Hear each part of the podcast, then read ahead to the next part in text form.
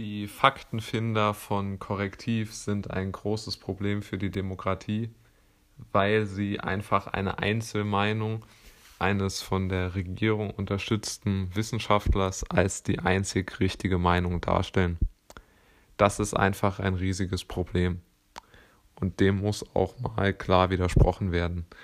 Denn sie stellen eine Einzelmeinung Drostens, die er ja haben kann, als richtig hin und jeden, der dagegen verstößt, als Leugner, Fake News Erzähler, was auch immer. Ähm, das ist wirklich ein riesiges Problem, denn mit solchen Kräften kann man eine Gesellschaft spalten und vor allen Dingen hilft man genau den Gruppen, die sich ja völlig äh, den, ja, der, der Ernst des Ernstnehmens dieses Virus verschließen. Denn man kann nur mit einer ganzen Bevölkerung hinter sich gegen dieses Virus ähm, etwas tun und verhindern, dass es die alten Menschen erreicht. Aber genauso gehört es auch mal dazu, zu akzeptieren, dass es nicht unser Untergang sein wird und dass es nicht der größte Killer ist.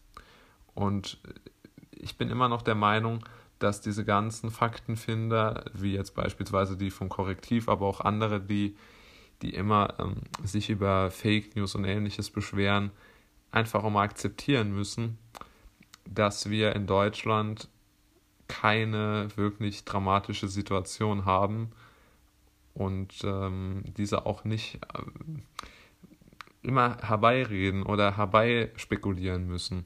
Es geht immer nur um Spekulation, das müssen wir uns immer auch vor Augen führen.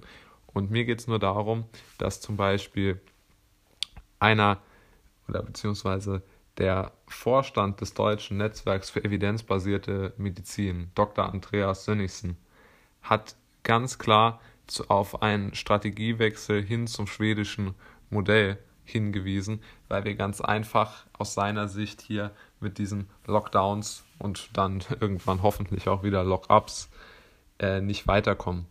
Und daraufhin waren natürlich die Faktenfinder auf der Suche, insbesondere die von Korrektiv, und haben dann, ähm, ja, wie soll man es nennen, haben dann wieder ihre Arbeit, wenn man sie so nennen kann, getan und haben auch dort wieder jemanden versucht zu diskreditieren, indem sie sagen, er stimmt nicht mit Drosten überein, also liegt er falsch. Und ich denke, wenn wir da nicht aufpassen, dass wir dort wirklich wieder mal mehr in den Pluralismus reinkommen, weil ich muss sagen, ich kenne sehr, sehr viele Menschen und schließe mich da auch ein, die den Regierungskurs natürlich nicht unterstützen und die natürlich haben, die natürlich eine offene Diskussion zumindest mal haben wollen und nicht jetzt noch und noch und noch mehr mit dieser einseitigen Berichterstattung ähm, übermannt werden wollen. In dieser Folge beschäftige ich mich mit dem Thema, was passiert mit den Schulen. Ähm, in der äh, jetzt bevorstehenden Ministerpräsidentenkonferenz soll es ja leider wieder auch um das Thema Schule gehen und um mögliche Veränderungen, äh, insbesondere im Bereich der, der Klassenteilungen äh, in den oberen Stufen, so wie es aussieht, dass dort äh, praktisch nur noch die Hälfte der Schülerinnen und Schüler anwesend sein darf, physisch. Ähm, ich glaube, wir sind äh, immer noch an dem Punkt, an dem wir im Frühjahr waren, warum auch immer, dass wir von den Schulen eine besondere Gefahr erwarten. Diese Gefahr ist, glaube ich, nicht begründbar, denn bisher gab es in Deutschland kein nachgewiesenes Superspreading-Ereignis in der Schule. Wohl einzelne Infektionen, das ist jetzt nicht der Punkt, aber die, die gibt es ja überall. Also wenn das der, das Kriterium ist, dann muss ich alles schließen, dann darf auch niemand mehr zur Arbeit. Also das ist ja völliger Usus. Also das kann man, glaube ich, so sehen. Ähm, und was mir vor allen Dingen auch nochmal ein absoluter Dorn im Auge ist, oder ich möchte nochmal betonen, ähm, die Kinder haben, glaube ich, eine unheimliche psychische Belastung durch diese Art der äh, Berichterstattung über die Schule und vor allen Dingen auch über die Art des Unterrichts. Also ja, ich bin neulich bei mir an einer, an einer Schule vorbeigegangen, als ich mit meinem Hund spazieren war. Und äh, da war ein Kind äh, am Fenster äh, mit, mit, mit seiner Maske auf. Und der Lehrer hat, äh, hat den Jungen dann abgefragt zu, zu irgendwas. Also es schien mir so, als sei das so eine Art Abfrage, ob man zu Hause sich den, den Stoff ähm, nochmal angeschaut hat. Und äh, der Lehrer stand im großen Abstand an einem geöffneten Fenster. Und äh, der Junge und der Lehrer trugen beide Maske, ähm, was ja schon an sich äh, sehr unsinnig ist, wenn der Abstand so groß ist.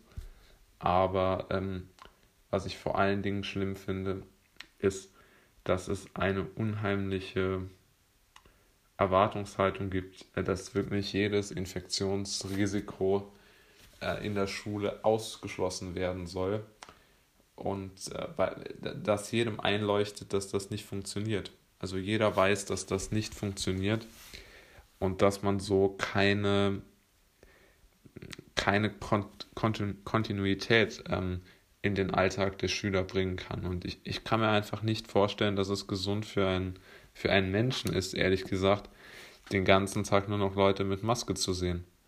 Also wenn es nicht nötig ist und der Abstand gewahrt ist, bin ich dringend dafür, äh, diese Masken insbesondere in Schulen, aber auch in anderen Orten wieder abzuschaffen.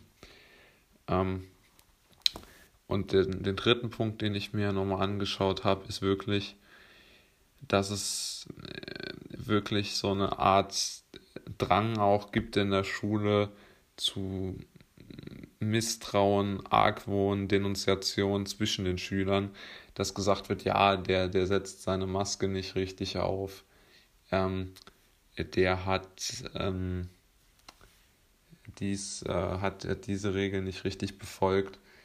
Und es ist wirklich eine, eine dramatische Situation.